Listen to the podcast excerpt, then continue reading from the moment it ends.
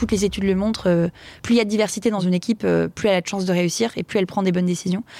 Et en plus, les femmes portent souvent des projets plus engagés. donc le monde a besoin, je pense, que l'entrepreneuriat féminin se développe.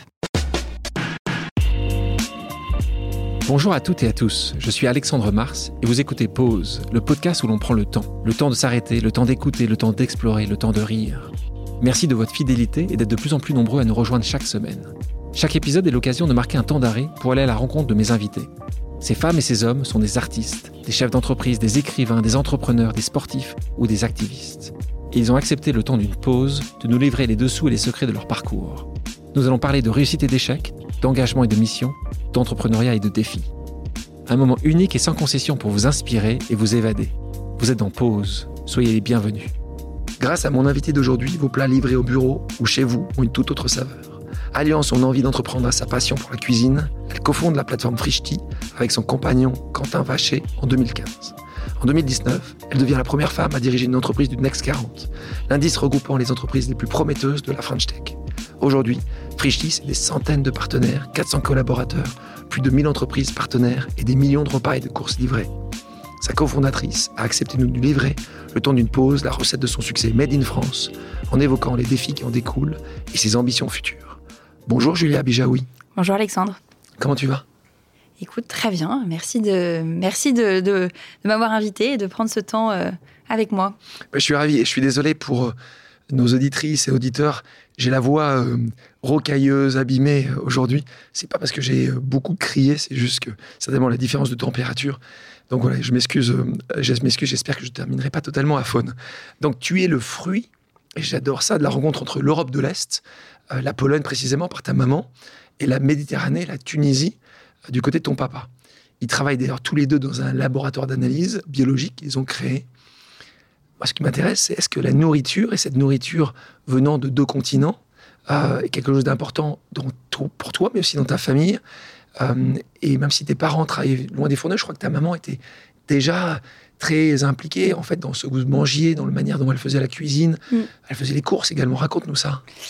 Oui, absolument. Bah, la nourriture, elle est au cœur de, de ma famille. Euh, et c'est euh, par la nourriture que passent beaucoup de choses. Euh, la convivialité, le plaisir d'être ensemble, l'amour, en fait, en, donnant de la nourriture, on, s'aime tous. Et, ça, je pense que c'est très issu de, de ma culture, enfin de notre culture juive, en plus particulièrement quand même de séfarade, tunisienne, où voilà, manger est quand même, on vit pour manger plutôt qu'on mange pour vivre. donc, donc voilà, ça a toujours pris une part très prégnante dans ma famille au sens large et dans ma famille plus rapprochée, ça veut dire mes parents, mon frère. Effectivement, euh, ma maman nous a élevés. On a eu la chance, voilà, d'avoir toujours des très bons produits sur la table, de manger euh, des choses fraîches. Et elle a réussi à combiner le fait de travailler et de quand même nous nourrir avec plein de choses fraîches.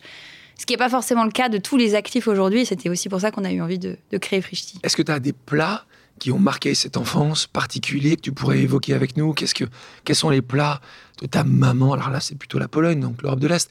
Est-ce qu'il y a des choses qui ah Alors, on avait banni quand même la, cuisine de l'Europe de l'Est, je suis désolée, mais... Donc c'était pas... Elle a dû, non, elle a dû apprendre c'est quand même le gefilte euh, la carte farcie, enfin, c'est, c'est pas des choses... Euh, la betterave, etc. Euh, non. C'est bon, la betterave? Oui, c'est bon, mais voilà, c'est, c'est, c'est vrai qu'on trouve beaucoup plus de richesse dans la cuisine méditerranéenne, donc même elle, c'est c'était un peu adapté. Donc, euh, non, les, Un plat, s'il y avait un plat. Un plat, euh, c'est. Euh, ah, finalement, c'est presque un plat de mon père. Elle va me tuer si je dis ça, mais c'est hein, c'est ce qu'on appelle une euja, c'est-à-dire c'est une sauce tomate hyper aillée maison avec des œufs dont on mélange le blanc, mais mais on casse pas les on casse pas les jaunes et on doit les casser dans son assiette justement au moment de la dégustation et c'est incroyable. Je crois que c'est un de mes plats préférés. tu parlais de ton papa et de ta maman. Est-ce que c'est eux qui t'ont transmis euh, cette envie de créer, d'entreprendre? On parlait qu'ils ont, ils ont créé euh, quelque chose ensemble. Ça, c'est d'ailleurs étonnant qu'on voit qu'aujourd'hui. On a reproduit, le schéma familial. familial. Est-ce qu'ils t'ont donné cette envie-là? Tu savais très jeune que tu allais entreprendre ou pas du tout?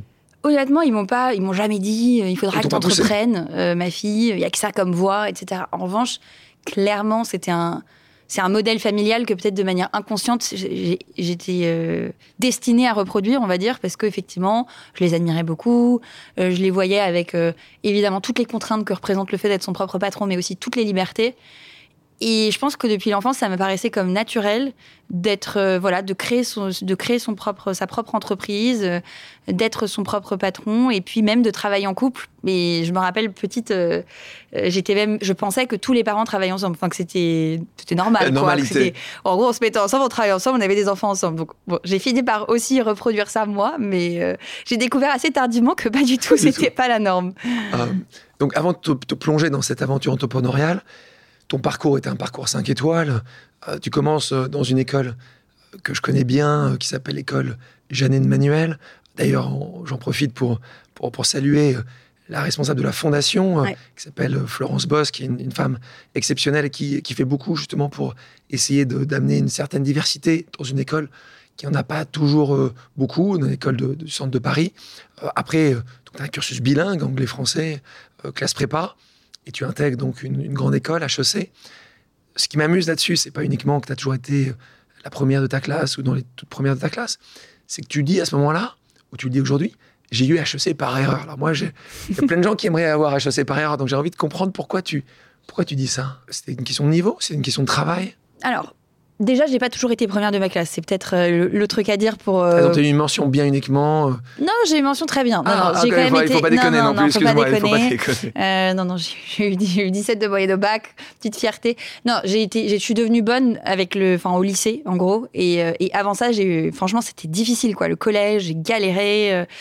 Et puis à un moment donné, j'ai eu un déclic et j'ai pris du recul et je sais pas, il s'est passé quelque chose. Tu sais pas, tu sais pas quoi? Je sais pas quoi. En fait, je me, je crois que je me suis, j'ai pris confiance en moi. Et ça, moi, mon parcours, ça a été beaucoup ça, toujours euh, prendre confiance en moi. Et en fait, quand j'ai confiance en moi, j'ai des ailes et je peux déplacer des montagnes, accomplir des choses d'une ambition dingue. Et quand je commence à douter de moi et, c'est en seconde, c'est en seconde. Et, bah, c'est un voilà, c'est et donc euh, j'ai eu voilà des professeurs qui à un moment donné m'ont donné confiance. Euh, euh, tu te souviens d'un professeur Moi, j'adore. Je pense qu'il y a des mentors comme ça qui sont importants dans la vie. Tu t'en souviens Oui, j'ai eu, eu, deux profs qui m'ont vraiment beaucoup marqué. une prof de maths qui s'appelle Madame Roland Vicard et qui m'a beaucoup guidée jusqu'à même à la prépa. elle m'a suivie en prépa et elle m'a énormément aidé et parce qu'elle me donnait un cadre, une discipline et que elle était hyper exigeante mais qu'elle me redonnait toujours confiance en me disant évidemment que tu vas y arriver, ça m'a vachement aidé. Et un prof de français euh, qui m'a euh, appris à réfléchir en fait, à prendre du recul sur les, à être moins scolaire. Et je pense que euh, dans ces études c'est hyper important.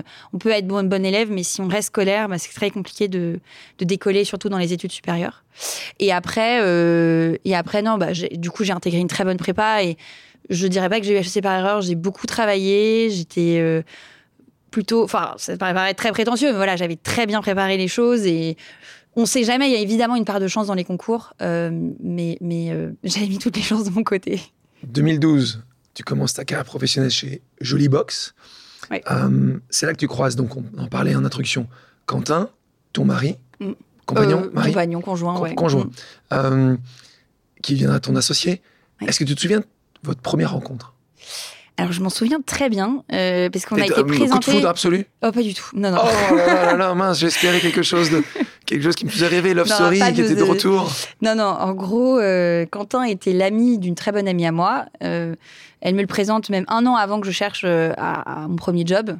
Là, il me dit, moi, je viens de monter une boîte. Moi, je venais de finir un stage en, venture capital, donc en fonds d'investissement. Chez DN Capital à Londres. Chez DN Capital à Londres. Et donc, les gens qui me pitchaient des startups, en gros, j'en voyais toute la journée. Donc lui, il me dit, ouais, je viens de monter mon truc. Euh, on vend des échantillons de produits de beauté. c'est un peu la révolution du e-commerce. Et je lui dis, mais... Oh. Et vraiment, je me souviens m'être dit, Vraiment, j'y crois pas du tout à cette idée. Vendre des trucs qui sont par ailleurs gratuits, je comprends pas le principe. Euh, et la, la visionnaire, Julia la visionnaire. Je l'avais vraiment regardé, je l'avais pas dit, mais j'en pensais pas moins. Et de manière, franchement, euh, pas du tout juste, parce qu'après, j'étais complètement détrompée par la suite des événements. Euh, voilà, et donc euh, un an plus tard, je le recontacte parce que j'avais vu justement que sa boîte avait pas mal décollé, que tout ce qu'il faisait en termes de communication, je trouvais ça toujours euh, intelligent, juste, etc. Et je me suis dit, fallait que je trouve un stage de fin d'études. Hein. J'avais fait la majeure entrepreneur. Donc, il fallait que je devienne bras droit d'un CEO. Je me suis dit, bon, bah, voilà, je vais le recontacter. Il me... Je dis, est-ce que tu veux prendre une stagiaire bras droit? Il me dit, bah, je sais pas, c'est quoi ce truc euh. Et voilà, je lui explique. Et, c'est là où je suis rentrée chez Birchbox. Et donc, on a bossé, ouais, trois ans et demi ensemble. La boîte avait à peine un an. Il y avait entre 10 et 15 euh, salariés. Donc, c'était le tout début. Après, on est monté. On a eu trois pays. Euh, on a fusionné avec une boîte américaine. Donc, ça a été une aventure. Birchbox. Extra... Birchbox, exactement. extrêmement, extrêmement riche et, très apprenante sur plein d'aspects de l'entrepreneuriat. À ce moment-là, vous, vous, vous, commencez votre relation personnelle rapidement après les deux Pas du tout, non, non. On travaille ensemble sans qu'il se passe rien du tout entre nous pendant trois ans et demi. Et justement. Ou trois ans et demi Ouais. Ouais, ouais. Quentin, t'as été long, hein Euh, mais justement, après, on, était devenus tellement proches que c'était une évidence. Et euh, du moment où on s'est mis ensemble, moi, j'ai tout de suite quitté l'entreprise parce que là, on n'avait pas commencé ensemble. En plus, ça avait été quand même euh, un peu mon boss. Donc, il y avait toute une. On, ne se voyait pas continuer à travailler ensemble dans cette boîte-là. Mais par contre, il, est, arrivé chez moi il n'en est jamais reparti. Donc, on du premier jour, on était ensemble, on a emménagé ensemble et on ne s'est plus jamais quitté. Donc, donc là, c'est ton premier, ton premier emploi. Là, on va passer sur ta première entreprise, Frischti, qui est, qui est connue, qui est très connue en France. On est en 2015. Euh, tu te lances dans l'entrepreneuriat. Est-ce que tu peux déjà, pour ceux qui ne connaissent pas, ceux qui ne sont pas tous dans les mm. villes où vous êtes, et puis même parfois ceux qui même sont vous êtes, est-ce que tu peux expliquer mm. à nos auditrices et nos auditeurs, en quelques phrases, ce qu'est Frischti Oui. Donc Frischti, c'est un service, une application qui permet de bien manger tous les jours, où qu'on soit, qu'on soit au bureau ou qu'on soit à la maison. À la maison, bah, c'est euh, un supermarché un peu de nouvelle génération, où il y a aussi bien des plats cuisinés euh, que des fruits et légumes directs producteurs, euh, des fromages, la super viande, du poisson direct de la criée, aussi tous les produits du quotidien, mais avec une sélection qui est clean et au bon prix. donc voilà, et, qui est livré en 15 minutes chez, chez vous. Et puis, au bureau, bah, c'est la même chose, mais évidemment plus centré sur les plats cuisinés ou se dire j'ai envie de, de, manger un, plat maison. J'ai pas eu le temps moi-même de cuisiner et je me commande un petit plat maison abordable. Ça, c'est ce que tu expliques quelques années après le lancement. Mm. Est-ce qu'en 2015, c'était déjà le pitch que tu m'aurais fait si je t'interviewais à ce moment-là? Eh ben, Je t'aurais dit la même chose sur ce à quoi sert Frishti. C'est-à-dire vraiment la mission n'a pas changé depuis le jour 1. C'est comment est-ce qu'on fait pour aider les gens à bien manger? Les, Quand je dis les gens, en fait, c'est plutôt les citadins qui sont assez déconnectés en ville de ce que c'est que de bien manger par manque de temps, par manque d'accès aux bons produits. Donc je t'aurais dit, on a exactement la même mission. En revanche, effectivement, on a commencé uniquement par les plats cuisinés.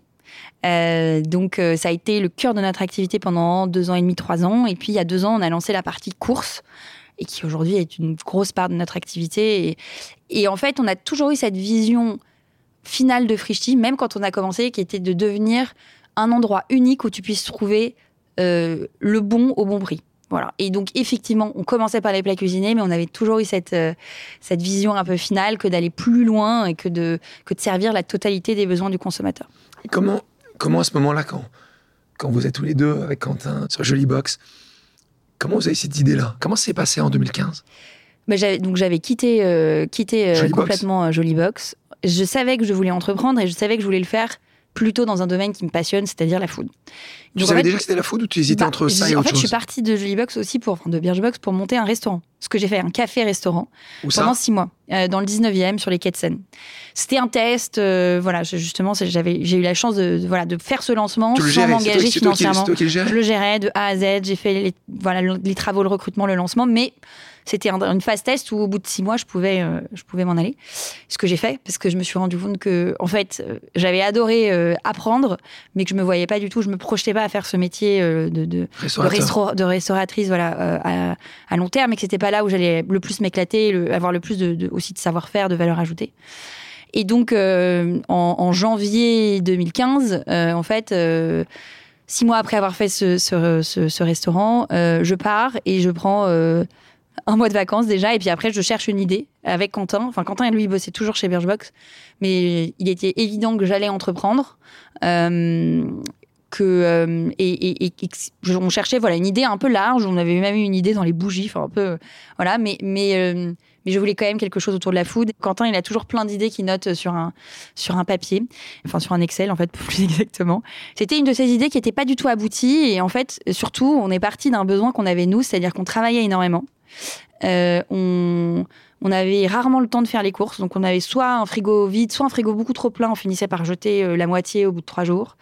Euh, le midi, quand on, était dans un quartier avec Birchbox où, où, il y avait très peu de choses autour, donc on mangeait toujours très mal ou alors on mangeait pas du tout.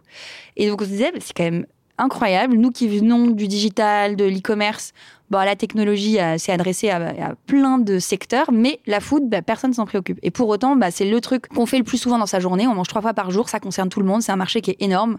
Et oui, c'est une des dernières catégories à pas encore s'être digitalisée et, à pas avoir changé les choses pour le consommateur. Ceci étant déjà à l'époque, euh, et c'est ce que j'ai dans mon livre rose, euh, s'il n'y a pas de, de concurrence sur un marché, peut-être qu'il n'y a pas de marché.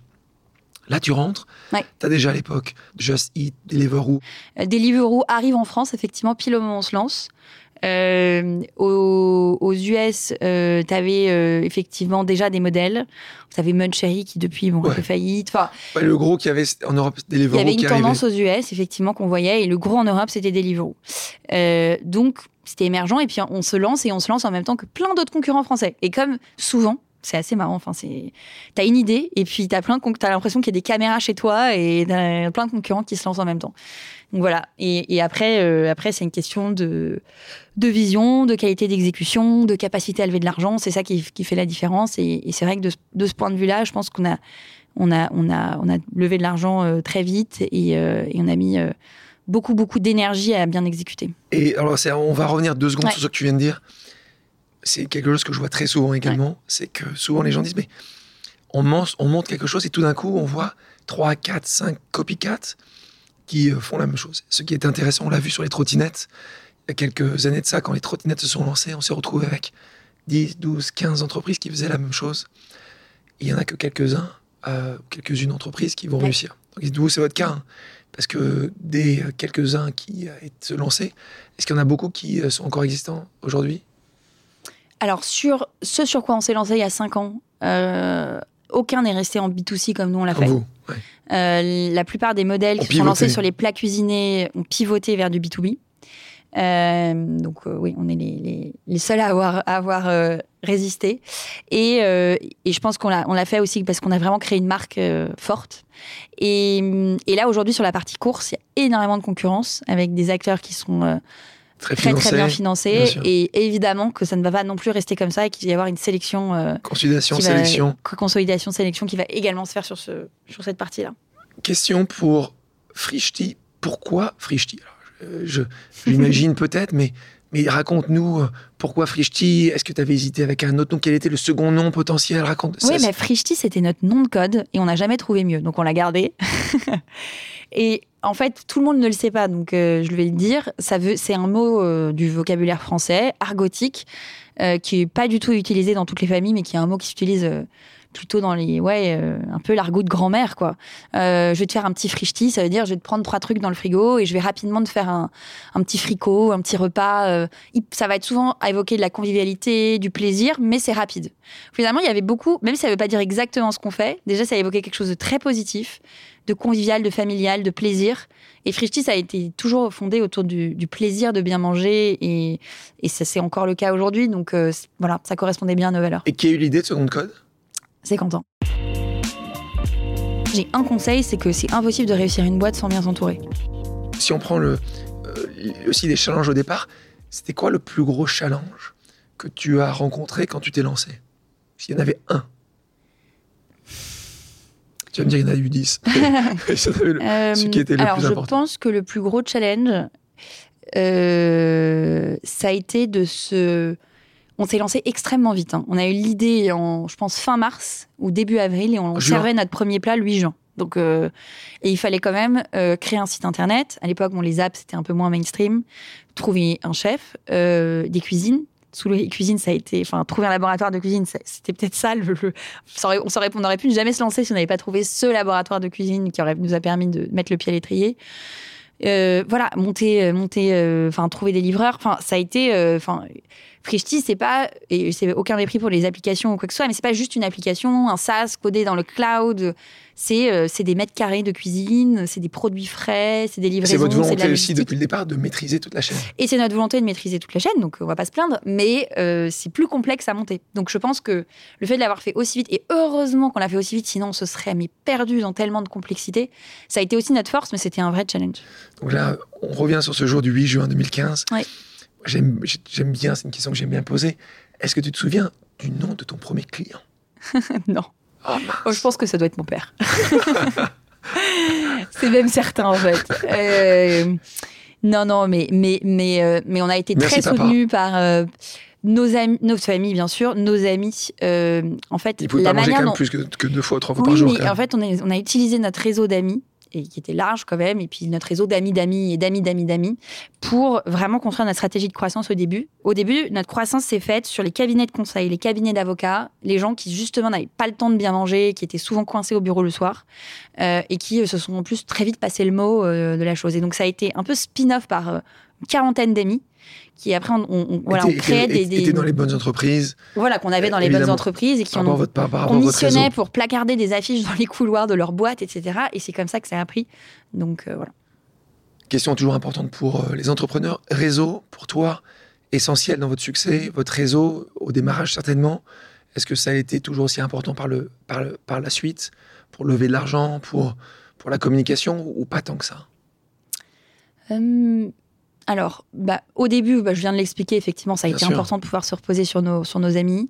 Euh, oui, c'est évident que le réseau, ça sert tout le temps pour lever de l'argent. En fait, la, la première personne qui a cru et financé la boîte, c'était une personne qui avait déjà financé la précédente boîte de Quentin, donc qui avait confiance, qui voulu absolument nous suivre dans la, dans prochaine tu peux aventure. donner le le... Oui, donc c'est Jérémy Usan. euh, Bravo, Jérémy. Voilà. Euh, donc cette confiance, a priori, bah, ça fait qu'il a, il a financé le projet très, très euh, early stage. Ça nous a donné un avantage compétitif pour davantage investir dans notre produit et mieux exécuter et prendre de l'avance. Donc euh, oui, ça a, été, ça a été important. Donc là, tu parles de levée de fonds. Euh, celle de Jérémy, c'est celle qui a lieu en mars 2016 ou c'est celle qui a lieu en 2015 C'est celle qui a lieu en 2015. Il y a une première levée euh, en 2015, euh, début 2015 au moment où on se lance. Et euh, après, il y en a une deuxième euh, où là, il y a Alven qui euh, voilà, continue à investir. Et- bravo aussi. hein. Bon, Id, Invest Partners qui rentre. Et puis en 2017, euh, vers l'Invest et Félix Capital, qui sont deux fonds anglais, Un et- Belge enfin, un- belge un et un Anglais. anglais, qui rentrent au capital. Revenons sur cette levée de fonds, pas la première, mais celle de 2016. Oui. Première fois pour toi, tu te trouves en face d'investisseurs, tu te mets à lever de l'argent, c'est le terme qui est utilisé dans cette profession. Euh, est-ce que c'est dur? Est-ce que est-ce que c'est facile? Normalement, c'est tellement dur, c'est une épreuve. Tu dois en voir 10, 20, 50 pour avoir Ouais. quelques-uns qui, euh, qui acceptent de te financer. Mm. Est-ce que c'est la même chose pour toi? Alors sur la première levée de fonds de 2015, effectivement, ça a été euh, très vite. Je n'ai vu qu'un fonds puisque c'était Alven et qu'ils ont tout de suite présenté. le 2015 ou deal. 2016, Alven 2015. Ils ont investi vraiment à la, à la création de, de la boîte euh, sur slide presque. Ouais. On avait quand même, on était crédible sur le fait qu'on allait lancer quelques semaines un- plus tard. Tu vois un Je fonds, vois un fonds, euh, Jérémy, puis son comité d'investissement, et ils font le chèque. C'était un chèque de, voilà, un seed pour, euh, pour, pour qu'on ait les moyens de d'avancer. Et puis, quelques mois plus tard, euh, très vite, en fait, effectivement, on relève 12 millions avec Alven et Idinvest. Et là, on a dû voir euh, une dizaine de fonds. Et c'est allé assez vite euh, parce qu'on on avait une très bonne traction, des très bons résultats. Les chiffres étaient bons. Et toi, t'as aimé, t'as aimé faire ce travail-là? À chaque fois, c'est très. Enfin, plus ça a avancé, plus on, on- on- de toute- plus, enfin, plus ça a été euh, long entre guillemets de financer, de monter les tours. Les qu'on a quand même, aussi. Voilà, 30 millions, etc. Euh, et à chaque fois, enfin, en tout cas sur ce, ce tour-là, euh, euh, ça a été énormément de temps et d'investissement, et forcément, tu te disfocuses un peu de ton business. Euh, Et pour autant, c'est un exercice qui est hyper utile d'aller te confronter au marché. Tu as des investisseurs qui te posent des questions et tu te dis, mais évidemment, ils ont raison. Enfin, tu vois, qui te font prendre du recul euh, sur, ton, sur ton business. Tu qui te- apprends toujours. qui te montre aussi la réalité euh, du marché, qui est parfois favorable, qui est parfois dur, euh, qui, qui te donne aussi des chiffres des concurrents en disant ah, là vous vous comparez hyper bien, on n'a jamais vu des cohortes comme ça, ou là par contre euh, vos chiffres sont trop faibles, etc. Donc c'est des phases hyper intéressantes, mais effectivement très stressantes et très très énergivores et qui forcément te disfocus de l'interne et donc de tes, de tes résultats. Après, heureusement, euh, de, plus tu avances, plus tu as des équipes qui sont capables de gérer opérationnellement sans toi. Euh, mais dans une phase où tu pas encore ça, ça peut être compliqué. Si tu donnais à nouveau, j'aime bien un conseil que tu donnerais aujourd'hui à un entrepreneur qui voudrait se lancer pour lever de l'argent, donc plutôt dans cette optique de, de convaincre un investisseur, ce serait quoi le conseil? Peut-être un conseil, c'est d'être euh, extrêmement bien préparé. De pas euh, y aller en mode ah je, vais, je vais tester le marché, ça marche pas quoi. C'est comme un appartement qui ensuite va rester trop longtemps sur le marché, plus personne n'en veut.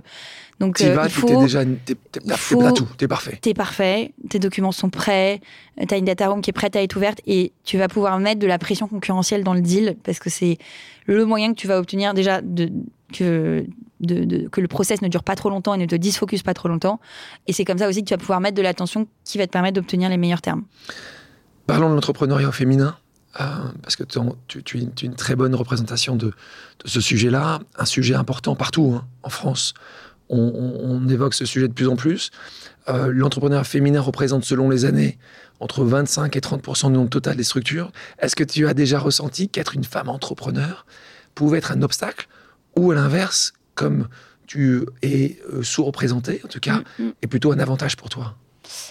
Alors, euh, deux réponses. Déjà les, les chiffres que tu cites, effectivement, euh, sont problématiques. Et je crois même que si tu cites les entreprises qui lèvent des fonds, je crois que c'est encore 5%. Plus, plus bas que ça. tout à Euh, les entreprises féminines qui lèvent des fonds, ça représente 5% des entreprises totales. Donc en fait, on voit que c'est non seulement elles entreprennent moins, mais que c'est des projets aussi qui sont moins bien financés. Euh, et, et donc c'est un vrai problème euh, structurel parce que l'entrepreneuriat féminin ou mixte doit évidemment exister. Enfin, c'est de la richesse euh, que naissent les meilleures idées, que naissent les meilleures équipes. Toutes les études le montrent. euh, plus il y a de, diversité dans une dans une équipe, euh, plus elle a de chances de réussir et plus elle prend des bonnes décisions. Et en plus, les femmes portent souvent des projets plus engagés. Donc, le monde a besoin, je pense, que l'entrepreneuriat féminin se développe. Ceci étant dit, à titre personnel, non, ça n'a jamais été un obstacle d'être une femme, au contraire, parce que euh, effectivement, tu sors davantage du lot, tu es plus mis en avant, euh, notamment par les médias, et c'est entre guillemets très bien parce que ça donne des le but de il y a une discrimination positive en fait de la part des médias parce que le- la théorie c'est qu'il faut des rôles modèles il faut montrer exposer le fait que c'est possible d'être une femme et d'entreprendre et de réussir etc et pour que de plus en plus de jeunes femmes se disent Mais oui je m'identifie complètement à elle moi aussi je peux le faire. Alors que si on ne voit que des hommes en chemise blanche sur les couvertures des magazines en mode oh c'est mon entreprise. Enfin j'ai rien contre les hommes qui vendent des boîtes évidemment. Bah c'est plus difficile quand tu es une jeune fille de 16 17 ans de te dire ah oui tiens ça peut être mon modèle euh, je me vois bien le faire. Et à titre personnel d'ailleurs euh, euh, j'ai- enfin Céline Lazorte donc qui est euh, qui est un peu la première femme euh, start-up, euh, la première femme entrepreneur en France à avoir été réellement visible et c'est encore un, un modèle, une grosse une figure aujourd'hui. Et moi, elle est, déjà, elle est, elle est, euh, on est amis aujourd'hui, elle est, elle est investisseur dans Freshti. Et même avant ça, en fait, je suis même pas sûre qu'elle le sache, donc si elle nous écoute, euh, je l'avais vue à un startup week-end, je faisais un startup week-end, et elle était venue au jury du startup week-end, et j'avais découvert son parcours, j'avais découvert cette nana que je voyais sur la scène, avec vachement de confiance en elle, beaucoup de générosité d'être là un week-end, et, de, et, et ça, m'avait- ça m'avait vraiment, je pense, déclenché un truc, enfin en tout cas, j'avais fait me dire, ah mais je veux être elle en fait, c'est faisable et je veux être elle. Donc, euh, Céline, pour, pour ceux qui ne l'ont pas encore écouté, est venue et nous a raconté son histoire dans ce podcast. Donc, euh, je vous conseille d'écouter ce, ce bon moment aussi. On parle d'un succès fulgurant. J'évoquais les chiffres 400 maintenant collaboratrices, collaborateurs. Est-ce que là aussi, tu as, beaucoup embauché? Est-ce que tu as un conseil? Euh, dans l'embauche Est-ce qu'il y a quelque chose que maintenant tu, tu fais plus ou tu fais automatiquement tout de suite quand, quand tu commences à rencontrer quelqu'un avant de l'embaucher? Alors déjà, j'ai un conseil, c'est que c'est impossible de réussir une boîte sans bien s'entourer. Et, euh, et sans Très avoir euh, euh, évidemment les, bons cofondateurs, mais même la bonne équipe dirigeante. Et, et ça part beaucoup du haut. Enfin, ça part d'avoir évidemment les bons cofondateurs, ensuite les bons managers. Et même si on a des très bons juniors, mais qui sont mal managés, enfin, ça ne fonctionnera jamais. Et euh, c'est vraiment un travail. Pour, moi, c'est un des rôles principaux du CEO, c'est de pitcher, trouver les meilleurs talents, convaincre les meilleurs talents de venir le rejoindre. Et euh, dans l'histoire de Frishti, il y a eu tellement de choses à inventer et à construire. C'est peut-être d'abord, en premier lieu, quelque chose qu'on a pu négliger au début euh, et, qui, est, qui est un indispensable, je pense, pour réussir. Et après, en conseil pour recruter, je pense, extrêmement compliqué. Et évidemment, on apprend énormément. euh, plus on en fait, bah, plus on sait ce qui fonctionne, ce qui ne fonctionne pas, les, personnalités avec qui ça match. Nous, ce qu'on fait maintenant, parce qu'on a l'expérience, on arrive vachement bien à mettre des mots sur notre culture d'entreprise. Euh, sur du coup, euh, on le décrit de manière, on a décrit de manière extrêmement honnête aux candidats. Voilà ce que c'est que Freshti, voilà ce que c'est pas. Donc si vous êtes comme ça, bah, vous serez pas heureux. Si vous êtes comme ça, vous serez heureux. Et on préfère être ultra transparent et je, conseille, mon conseil, c'est d'être hyper transparent sur le stade de la boîte, euh, les, méthodes de travail, euh, le rythme, la, enfin, la mission. Il faut surtout pas se dire ah je vais un peu enjoliver l'histoire pour essayer de convaincre des talents de me rejoindre parce qu'ils vont vous rejoindre pour les mauvaises raisons et ils vont se barrer en courant un mois plus tard. Soyez vrai quoi. Et, et, un mauvais recrutement, ça coûte beaucoup, beaucoup, beaucoup plus d'argent que pas de recrutement du tout.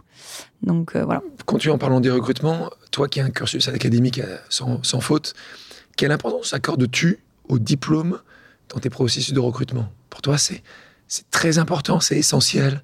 L'expérience plus importante que le diplôme ou le diplôme plus important que l'expérience? Expérience bien plus importante que le diplôme. Et plus on avance en seniorité, plus c'est vrai. Après, bon, pour des gens très juniors, évidemment, le diplôme compte. Et le diplôme, voilà, compte, on va dire, peut-être euh, plus pour les juniors, mais pas que. Il y a évidemment des entretiens, euh, des cas, etc. Et puis pour les seniors, franchement, ils comptent quasiment plus. C'est peut-être 5%, un, indice de bon, voilà, il y a 10 ans, ce mec, ou 15 ans, ce mec a fait ça, mais est-ce que c'est vraiment représentatif de ce qu'il est aujourd'hui? Euh, franchement, on s'y attache très peu. Euh, mais le parcours, par contre, derrière, doit montrer un track record d'ambition, d'être allé dans des aventures avec des gros, voilà, des, des, des rythmes de développement très soutenus. Et évidemment, voilà, le parcours va beaucoup compter. Euh, Ce qu'on fait aussi, par exemple, pour donner un petit tip, c'est que on fait parfois passer des tests de personnalité, euh, soit le MBTI, euh, soit le test des couleurs qui catégorise rouge, jaune, bleu, vert. Il n'y a pas de bonne réponse, mais ça permet de voilà de déceler un petit peu comment les gens réagissent sous stress, quelles sont leurs priorités dans la vie, pourquoi ils se lèvent le matin. Et c'est c'est pas parfait, mais franchement c'est ça, ça, donne même une bonne base de discussion avec le candidat. En parlant de en parlant de de recrutement, tu t'imposes des quotas? Aujourd'hui ou pas tu, Des quotas ethniques, sociales euh, ou pas encore euh, De minorité ou, tu ne l'as pas encore mis en place? Hmm, alors non, on, déjà on traque pas les ethnies, la diversité. On, ne peut pas le faire. On peut pas le faire. Euh, en revanche, bah, la beauté de Frischti, c'est que quand même on a 400 salariés, 120 au siège et, 3, et 280 sur le terrain. Que ce soit en cuisine, une centaine de personnes, ou après en, opération logistique. Et donc en fait, chez Frischti, naturellement, tu as des profils extrêmement variés. et, qui viennent de pays et de milieux sociaux très différents. Et franchement, ça, c'est une grande fierté euh, d'entrepreneur de se dire qu'il y a des très beaux parcours, même des gens qui commencent euh, préparateurs de commandes et qui finissent par manager 400 euh, de préparation de commandes, voilà, manager de hub. Il y, a des super belles histoires. Donc, voilà. Et puis, plus récemment, on a monté un partenariat avec Sport dans la ville. Je crois que vous travaillez avec eux. Beaucoup. Philippe Audou et son équipe, oui, bien sûr. Et donc, ça fait, ça fait deux mois. Hein, mais, un autre, Quentin, Quentin Moreno, peut-être c'est avec lui que vous travaillez, qui est un des, un des directeurs de, de l'organisation. Ouais, et, et, euh, effectivement, on, recrute certains des jeunes. Donc, c'est une association, pour expliquer à ceux qui nous écoutent, qui euh, accompagnent euh, les jeunes des quartiers difficiles à s'insérer à travers le sport et puis qui les suivent derrière dans euh, leur recherche d'emploi et, les premiers mois de leur emploi. Et les, les mentors pour être sûr que ça va au bout. et donc, nous, on, ils nous envoient en fait des, candidats. Et, là, on a fait nos quelques premiers recrutements. Je sais plus si c'est deux ou quatre, mais je crois que c'est quatre préparateurs de commandes. donc, voilà. Et c'est ah, quelque chose, si ça fonctionne, on a envie évidemment de le scaler et d'aller plus loin très belle organisation sociale, donc dirigée par, par une équipe euh, assez incroyable. Donc bravo de le faire. Ils travaillent dans, des villes qui sont assez similaires aux vôtres. Donc, euh, oui, c'est assez, assez, génial d'entendre ça. Merci de le partager avec nous. Parlons de la vie perso, parce que c'est, on l'a, on l'a dit déjà plusieurs fois. Tu travailles avec ton compagnon. Vous avez eu deux bébés ensemble. Euh, euh, concilier vie de famille et vie privée, c'est un défi. On va, on va le dire comme ça, c'est un défi. J'ai reçu à ce podcast un certain nombre d'entrepreneurs et t'es pas t'es pas la, la première avec avec Quentin Lefer qui travaille en couple. On a eu Charles Cadet avec Maxime Brousse euh, de Célancy, Bertrand et Mathilde Thomas de Caudalie, Ramdam Touami et Victoire de Taillac des officines Bully. Leur secret, c'est de faire la part des choses et ne pas ramener le boulot à la maison. Et pour les connaître assez bien, en tout cas, un certain nombre, c'est, c'est, quand même pas évident. C'est quoi votre secret à vous? Tu arrives, à, arrives vraiment à rentrer chez toi, à dire ça s'arrête là, tu poses ton téléphone, ou, tu te fais dépasser? Mais pas du tout. vraiment bravo à eux. Hein, mais... ouais, c'est pour ça que je pense que c'est pas totalement, totalement réel. Non, mais moi je vais décomplexer les gens qui nous écoutent. Hein. On est loin d'avoir trouvé euh, toutes les recettes magiques et c'est pas parce que euh, euh, voilà, la boîte euh, a réussi, que ça veut dire qu'on coche toutes les cases aussi de la réussite. On a nos propres euh, Merci. lots de, difficultés, et notamment quand on a quand même deux enfants en bas âge, donc 18 mois et, et 4 ans et demi. effectivement, voilà. Donc c'est. T'as bien dormi cette nuit? Ça va? Ça va. Je crois que cette nuit, Moi, c'est une petite nuit en tout cas. Et, et, et donc c'est un, un vrai challenge parce que je pense que à nos âges, avec des enfants de cet âge-là, de toute façon, pour tous les parents, c'est un challenge. Effectivement, quand on travaille beaucoup ou on pense, quand on est entrepreneur, pour moi, on pense quand même tout le temps à sa boîte, on a ses projets. Euh, euh, parfois des moments de stress où on peut pas évidemment les laisser à la porte de chez soi, euh, voilà. donc c'est vrai que ça, ça, c'est compliqué. Et donc notre manière de gérer, c'est que on fait comme on peut et surtout, un, on est très aidé.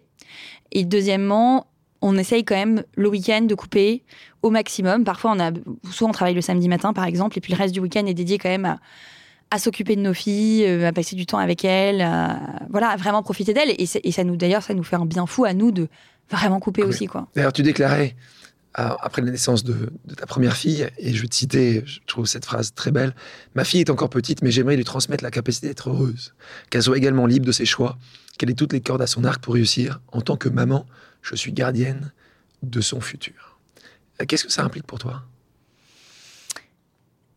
Alors ça implique déjà que d'imaginer qu'effectivement c'est déjà une personne et que euh, son futur euh, m'appartient pas. Moi je suis effectivement là pour, pour lui donner toutes les, toutes les chances de réussir et d'être et d'être heureuse, équilibrée, sûre d'elle. mais, mais mais mais j'ai déjà d'ores et déjà parfois des, parents le comprennent quand leurs enfants deviennent adolescents que que c'est plus les leurs. Moi j'ai déjà compris que voilà c'était euh, ça allait être sa vie et qu'il allait falloir l'accompagner euh, dans ce chemin dans ce chemin le plus tôt possible. Et hum, plus concrètement euh, en tout cas sur moi les notions que j'évoquais au début du podcast sur la confiance en soi j'essaye de voilà de d'éveiller sa, sa curiosité sa confiance en elle, d'avoir envie d'aller vers de nouvelles choses, envie de tester, euh, envie de réussir et puis euh, ne pas se dire que c'est il faut tout mettre à la poubelle si on rate. Et puis euh, la générosité aussi, que je pense c'est une qualité hyper importante à développer chez des chez des jeunes enfants. voilà, être, être, avoir conscience qu'il y a un monde autour de soi et qu'on n'est pas dans une bulle et qu'il y a des gens qu'il faut, qu'il faut aider. Question un peu plus technique sur Frishti. Vous êtes aujourd'hui à Paris, à Lyon, à Bordeaux, je crois bientôt à Lille. Hmm. Tu confirmes? C'est quoi les caractéristiques d'une ville euh, Donc, est-ce que c'est une question de taille? Tu parlais de citadins tout à l'heure. Qu'est-ce qui, qu'est-ce qui fait que tu vas prendre Toulouse, Strasbourg, Bordeaux, Rennes euh, euh, Explique-nous un peu, amène-nous dans cette réflexion que tu as pour savoir pourquoi une ville et pas une autre. C'est une question de taille C'est une question Comment tu fais cette étude de marché? Oui, il y a une question de nombre d'habitants qui fait qu'on va prioriser euh, les grandes villes plutôt que les petites, mais après, on a, on pense que le modèle Frishti peut avoir du sens pour euh, même peut-être les 20, 30 plus grandes villes françaises. On ne va pas s'arrêter aux trois plus grosses ou aux quatre plus grosses. Euh, mais on a priorisé euh, effectivement notre implantation dans les, dans les, dans les plus grosses.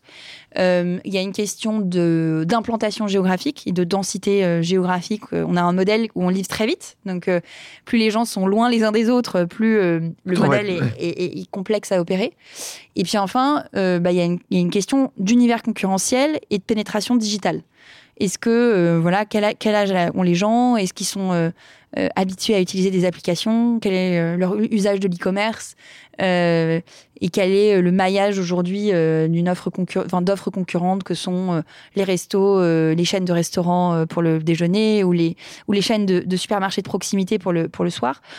Donc voilà, c'est toute une somme de paramètres qui nous font arriver à des conclusions qui ne sont pas non plus exceptionnellement originales. Hein. Lyon, Bordeaux, Lille. Mais, ça fait maintenant quelques années que, que vous êtes lancé vous êtes dans trois villes, pas encore dans 20. Euh, pourquoi? Ah. Justement, tu n'as pas essayé d'aller plus vite? Parce que tout à l'heure, tu dis peut-être 20 ou 30, c'est pour ça que je te, me permets de te poser la question. Mm. Est-ce que c'est cette volonté d'en avoir 30 ou pas du tout? Alors, mais je dirais même, ça fait six ans qu'on existe et ça fait que deux mois qu'on est allé dans d'autres villes que Paris. Donc, euh, effectivement. Euh, c'est un prisme Paris, Paris, Paris, le parisien. géographique. Euh, ils vont pas être contents, nos éditeurs et nos éditrices. C'est ça qui viennent de partout, mm. partout en France. Ils vont se dire, mais pourquoi pas moi? Non, non, bah alors bientôt vous, parce que maintenant qu'on a, on a, on a commencé notre scaling, euh, voilà, on a ouvert trois, euh, trois villes, en, enfin deux villes en, un mois, et on en est en train d'en ouvrir trois, trois autres, puis encore trois autres d'ici la fin de l'année. On va, vraiment ouvrir beaucoup de villes maintenant. donc c'est notre priorité. Et pourquoi? Ah oui, Parce que le modèle Frishti a cette spécificité de tout intégrer verticalement du sourcing des producteurs, en passant par la cuisine quand il y a de la cuisine, euh, la logistique avec euh, des, ce qu'on appelle des dark stores en ville, où on a euh, à peu près une vingtaine de stores dans Paris, par exemple, le, staff, la technologie, évidemment. Et ça, ça a été un modèle, mais extrêmement complexe à construire extrêmement complexe à maîtriser pour être euh, voilà pour euh, maîtriser sa rentabilité opérationnelle. Et on avait pas, on a deux raisons. On n'avait pas envie de scaler sur un modèle qu'on ne maîtrisait pas, euh, opérationnellement parlant et financièrement parlant. Et parce que scaler, ça coûte très cher, donc il vaut mieux utiliser son argent à se développer et à investir dans sa croissance qu'à faire des pertes opérationnelles. Donc ça, ça a été la première raison et ça a été un modèle qui a été long à maîtriser. Deuxième raison, c'est que Paris est la ville la plus, enfin une des villes les plus denses du monde et un réservoir de chiffre d'affaires et de croissance pour nous qui est énormissime. Donc pendant très longtemps, euh, vu notre pénétration à Paris, c'était bien plus intéressant de se concentrer nos efforts, notre argent à Paris pour se développer, euh, plutôt que d'aller très vite, diluer notre, euh, voilà, nos efforts sur plein de villes à la fois. Donc on l'a fait en fait quand on s'est senti prêt et armé pour le faire. Et par contre, maintenant qu'on le fait, on le fait à fond et on le fait très vite. Mais, mais tu n'aurais pas pu faire ça il y a deux ans il y a deux ans, par exemple. Ton modèle a changé aussi. Euh, mon mode, exactement, mon offre aussi s'est complétée. et comme je te le disais. Pour toi, grâce au, grâce à, grâce au Covid. Il y a six ans, on avait déjà cette vision que ouais. était un one-stop shop for good food. Désolé pour l'anglais, mais en gros, c'est euh, un endroit, un, un, seul endroit où tu trouves aussi bien des plats cuisinés que des kits à cuisiner, que des super produits, que, que des fruits et légumes, blablabla. Et en fait, euh, ça, ça il y a deux ans, bah, notre supermarché, il, était, il existait, mais était tout petit. Et puis avec le Covid, euh, on a énormément développé le supermarché. Aujourd'hui, c'est c'est plus de plus de 1200 références, des produits pour tous les jours. C'est un vrai service dont on peut servir au quotidien. Et, et, ça, je suis contente effectivement d'arriver maintenant dans ces villes en me présentant de la bonne manière avec une offre que j'estime aboutie. Nous, en proposant aussi un modèle qui te livre très fréquemment, ça te permet, en tant que client, de prévoir au plus juste. On pense qu'il faut sortir de ce modèle où tu fais ton gros plein de courses une fois par semaine ou une fois toutes les deux semaines, ce qui mécaniquement fait que tu vas prévoir, stocker et jeter. Autre sujet intéressant, restons un peu dans la, dans la technicité. Vous bénéficiez notamment d'une date qui permet de prévoir les quantités en fonction de la météo, des vacances, pour éviter le gaspillage. Donc vous avez développé vraiment des outils qui vont vous permettre en fait d'essayer de gaspiller le moins possible et de produire le moins possible chaque jour. C'est ça a été mis aussi des, ça t'a mis des, des, années à développer. C'est c'est, de la deep tech, c'est, c'est de l'intelligence artificielle. Comment comment ça comment vous avez créé ça? Ben comme je te le disais, le modèle, on a mis six ans à le construire et à optimiser certains paramètres. Et pour te donner un exemple, sans technologie et sans rien optimiser, euh, le modèle Frishti qui utilise qui, une majorité de produits frais, sans conservateur, donc qui qui périme enfin voilà, très vite, euh, c'est à peu près euh, 30% de, de, de, gaspillage, de waste, ce qu'on appelle ça. Sans optimisation. Sans Donc, optimisation. En gros, la première semaine de Frishti il y a 6 ans. Et puis petit à petit, on a fait baisser ce chiffre, baisser ce chiffre, baisser ce chiffre, et aujourd'hui c'est 2%. Parce que euh, bah, on a effectivement développé des algos, de forecast, des manières aussi de commander. Il n'y a rien qui soit rocket science, NASA. Hein. Enfin, c'est une somme de petites choses, mais peut-être 30, 40, 50 petites décisions qui sont prises par jour et qui permettent d'arriver à ce résultat et qui sont le fruit d'apprentissage, d'expérience et même d'apprentissage dans la data parce que bah, aujourd'hui, toute la data que l'on a de nos, de nos, de, de nos, de nos clients euh, des six années précédentes, on s'en sert pour, euh, pour, pour avoir les forecasts les, les plus précis possibles. Petit pourcentage que tu as de gaspillage.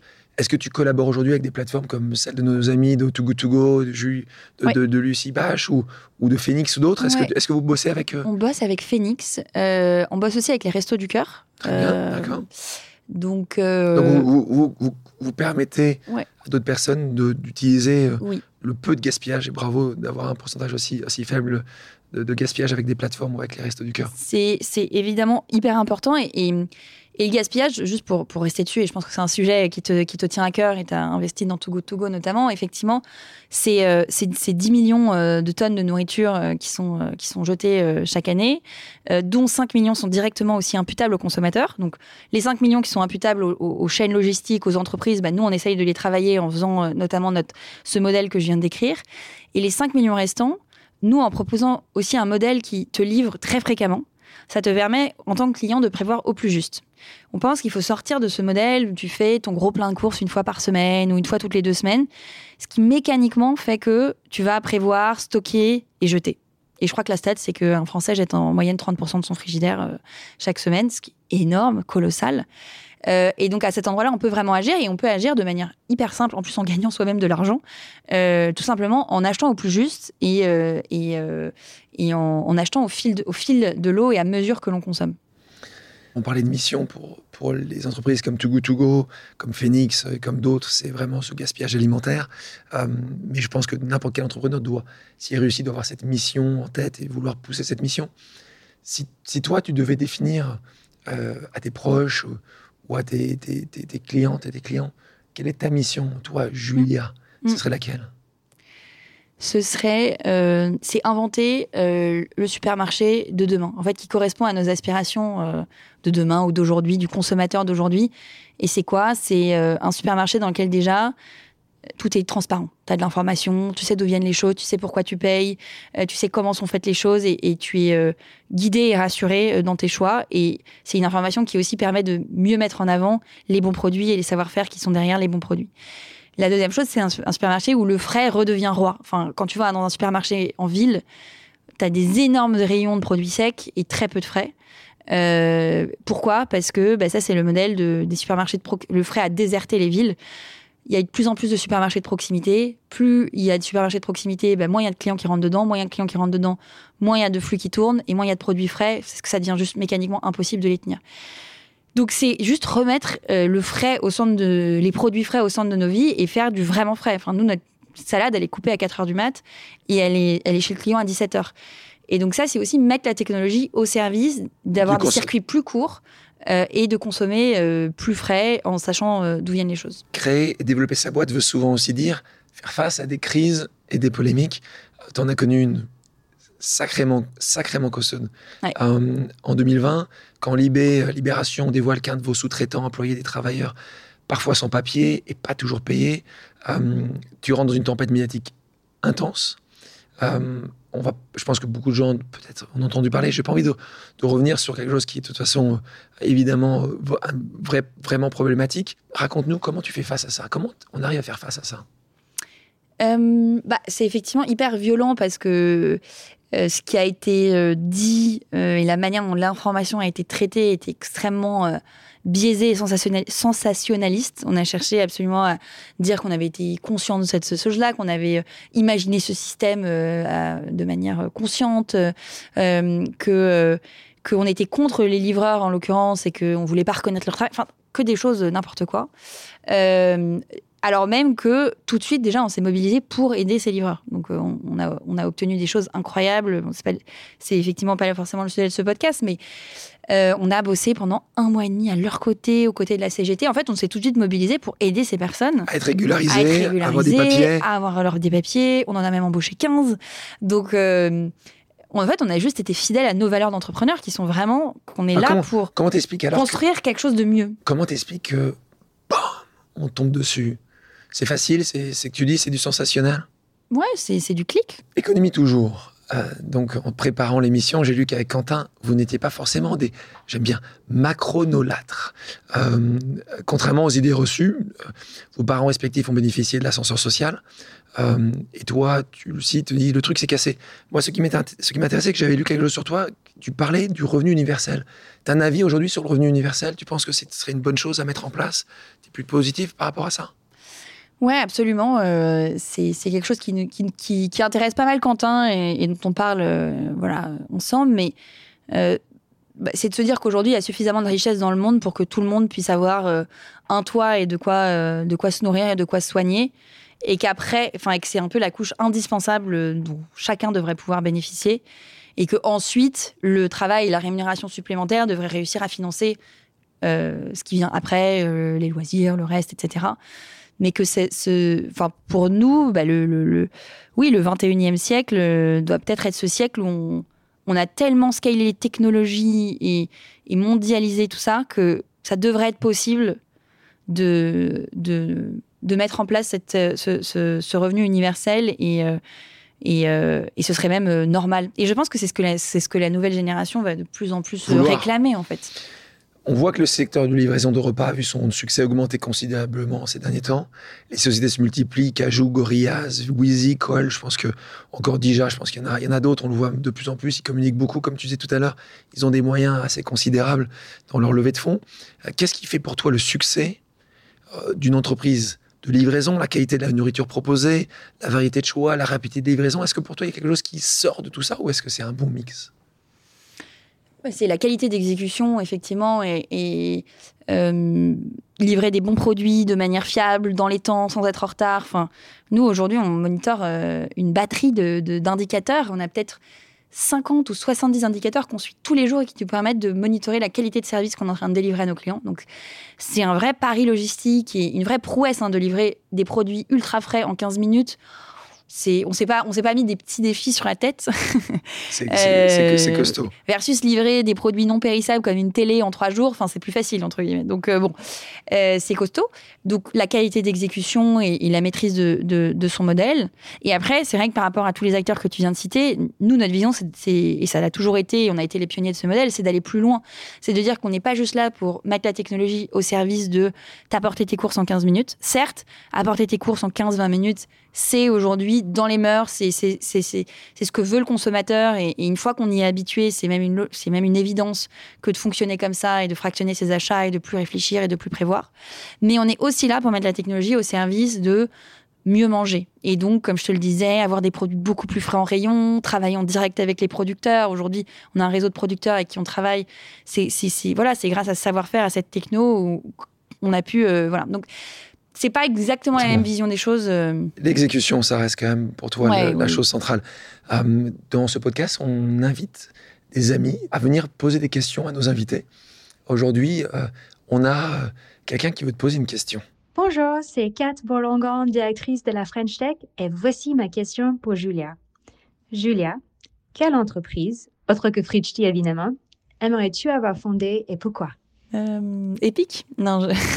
ça me va très bien, voilà. J'ai la réponse. Kat, on a la réponse. C'est la meilleure réponse qu'il puisse avoir donnée. En tout cas, juste pour parler d'épique deux secondes, je, trouve ça. Euh, tu vas me faire rougir. Attention. Non, non, non, mais, euh, je trouve ça incroyable que tu aies mis ton intelligence entrepreneuriale au service de quelque chose de philanthropique.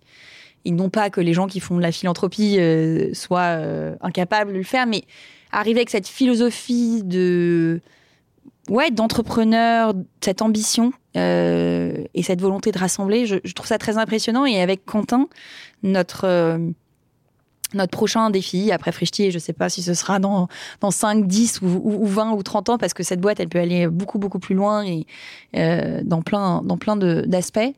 Mais c'est, ce serait vraiment de, que notre next step soit, soit, soit aussi dans la philanthropie et, de redonner. Donc, à ce titre, c'est ce que tu as créé avec Epic est, est, vraiment un exemple. Merci, merci beaucoup, Julia. Euh, et j'espère, et puis je, serai là si, euh, si vous avez besoin de, qu'on en parle quand, quand, quand, vous passerez dans cette phase-là.